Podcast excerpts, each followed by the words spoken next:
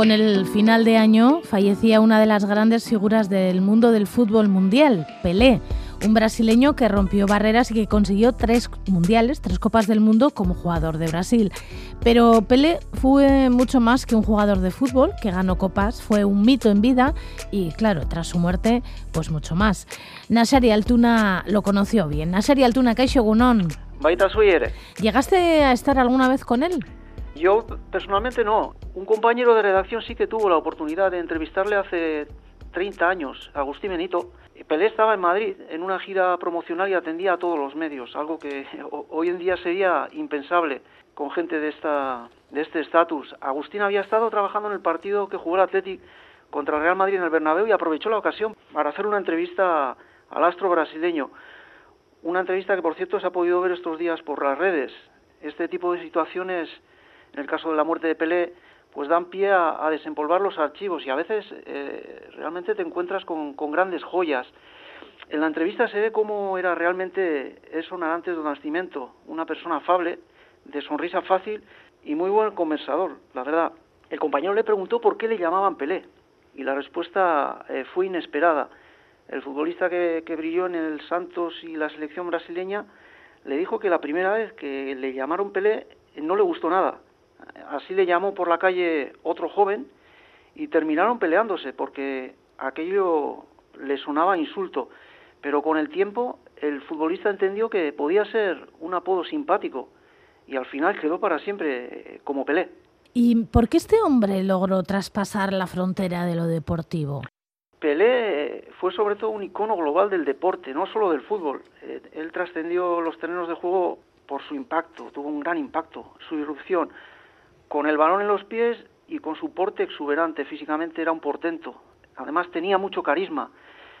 En Brasil eh, era el personaje que hizo olvidar a sus paisanos el drama deportivo de 1950, cuando su selección perdió la final ante Uruguay en Maracaná, el templo del fútbol brasileño. Aquel día se juntaron más de 100.000 personas en el viejo Maracaná para celebrar supuestamente, eso creían, el primer título mundial de la selección auriverde todo estaba preparado para un festejo multitudinario, pero Uruguay dio la campanada, consiguiendo un triunfo inesperado que pasó a los anales como el maracanazo, eh, el resultado que mayor impacto causó en la historia de los mundiales. Con esa derrota el país entró en estado de shock, porque el fútbol es parte esencial de la vida de los brasileños y cuando Pelé irrumpió en el Mundial de Suecia, ocho años después, en 1958, con tan solo 17 años, para llevar a la Canariña a su primer título mundial, cuando luego volvió a repetirlo en dos ocasiones más, pues quedó en el imaginario colectivo como la persona que devolvió la autoestima a su pueblo por medio del juego más popular y querido, que es el fútbol. Pelé puso, digamos, en otra dimensión no solo al fútbol brasileño, sino al propio país, que vivía sometido entonces por una, una dictadura. Merced a su tremenda popularidad, la estrella de extravagante de nacimiento terminaría brillando también en otras actividades o facetas ajenas al deporte, como el cine, por ejemplo, donde protagonizó la célebre película Evasión o Victoria. También se dio al canto, incluso interpretando canciones, y emprendió infinidad de negocios gracias al prestigio del personaje futbolístico de Pelé. Bueno, es verdad que unió de alguna manera a todos los brasileños y las brasileñas. ¿Le llamaban o rey? Sí, por su desempeño futbolístico. Fue el mejor para sus paisanos y para mucha gente también. Eh, el rey del fútbol, así lo bautizaron, por juego, influencia y, por sus números. Por todo ello rompió cualquier barrera. Marcó más de mil goles, eh, cosechando todos los triunfos posibles a nivel de club con el Santos y es el único futbolista que ostenta tres títulos mundiales, además de ser el líder del equipo más ponderado en la historia del fútbol la selección de Brasil de 1970. Digamos que es el conjunto más armonioso y plástico que mucha gente recuerda, con hasta cuatro futbolistas que portaban el número 10 en sus clubes, juntos en un 11 bajo la batuta del mejor 10 Pelé, capaz de sintonizar con el resto de cerebros, algo que es muy complejo. Cuando se habla de complementariedad en el fútbol, de interacción, con tantos futbolistas similares sobre el verde eh, en la misma sintonía, eso es lo que encarnó el Brasil del 70, algo, algo muy difícil. Cuando se habla de la trascendencia de un deportista, siempre se tiende a, hacer comparaciones. Nadie se conforma con disfrutarlos en su época, eh, se habla mucho de ello. Y existe la costumbre de descontextualizarlos eh, a través del tiempo. Pero de Pelé todos destacan su universalidad, como futbolista el más diferente de las megaestrellas quizás, por su potencia física, lo decíamos antes, y elasticidad, que le convirtió en una especie de, pantera con botas de fútbol. Tenía velocidad, potencia, habilidad y pausa para marcar la diferencia, eh, como demostró en el cuarto gol de la gran final de, de 1970 ante Italia. Era el más rápido, el más potente, era capaz de parar y esperar el momento justo, pues muchas veces justo en el momento cuando los demás mortales aceleran. Bueno, era una persona con mucha luz y las luces suelen tener sombras, que también las tuvo Pelé. Por ejemplo, le acusaron en alguna ocasión de no hacer nada contra el racismo que sufrían algunos de sus compañeros, como Moacir Barbosa. Sí, él, se defendía diciendo que la mejor manera de, de desacreditar a los racistas era brillando sobre el terreno de juego para que se hablara más de un futbolista negro como a él le llamaban popularmente, sobre todo en el resto de países sudamericanos. Así destacaría las bondades del atleta, eh, en vez de dar cobertura a la gente que les insultaba. Esa al final fue su elección, el juego frente a los improperios. Y curioso es ver cómo cambia la película dependiendo del resultado. Pelé fue venerado por todo el mundo en Brasil. En su caso no había debate. Sus triunfos sirvieron para enterrar definitivamente la decepción de la derrota de Brasil en la Copa del Mundo del 50, derrota que por otra parte sepultó al guardameta Moacir Barbosa, convertido en, culpable por el jurado popular. La totalidad de la torcida brasileira, digamos, tras fallar en el segundo gol ante Uruguay. El brote del racismo imperante acentuó la pena que le infligió la sociedad brasileña a Moacir. En este caso, el portero tuvo que cargar durante el resto de su vida con la derrota de la, de la selección. Fue vilipendiado en todos los campos donde jugaba y luego tuvo problemas, incluso para encontrar trabajo. En esa tesitura su club, el Vasco da Gama, le dio una pensión vitalicia para que pudiera subsistir. Y por otro lado, en el otro extremo, Pelé luchó a su manera para revertir aquello sobre el césped. Pero la situación eh, en este caso cambió realmente porque Pelé ganó, a diferencia de Moasir Barbosa.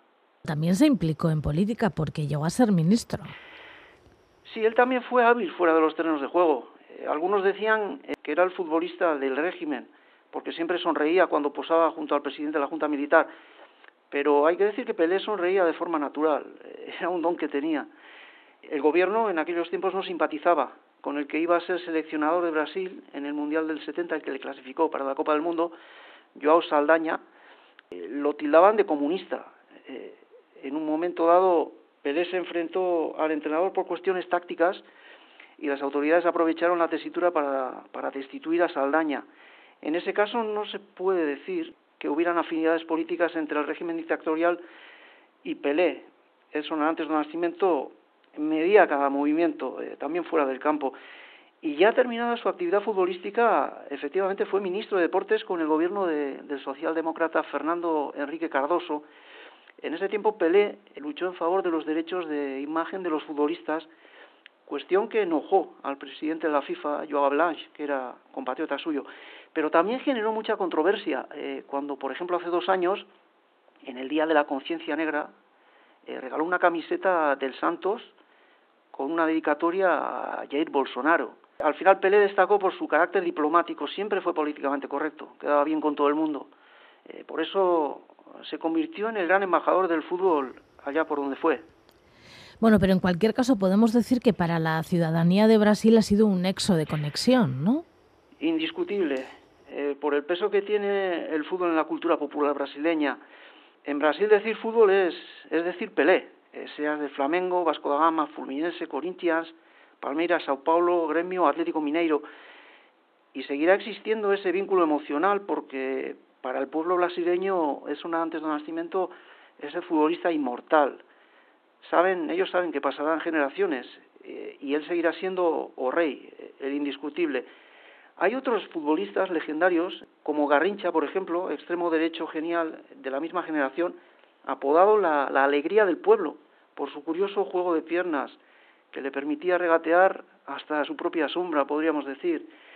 Se ha escrito mucho de Garrincha como de Pelé, existe en este caso cantidad de, literatura en Brasil sobre ellos, en prosa e incluso poesía, en canciones que incluso quedaron registradas para siempre. ¿Y es verdad que también jugó en Estados Unidos?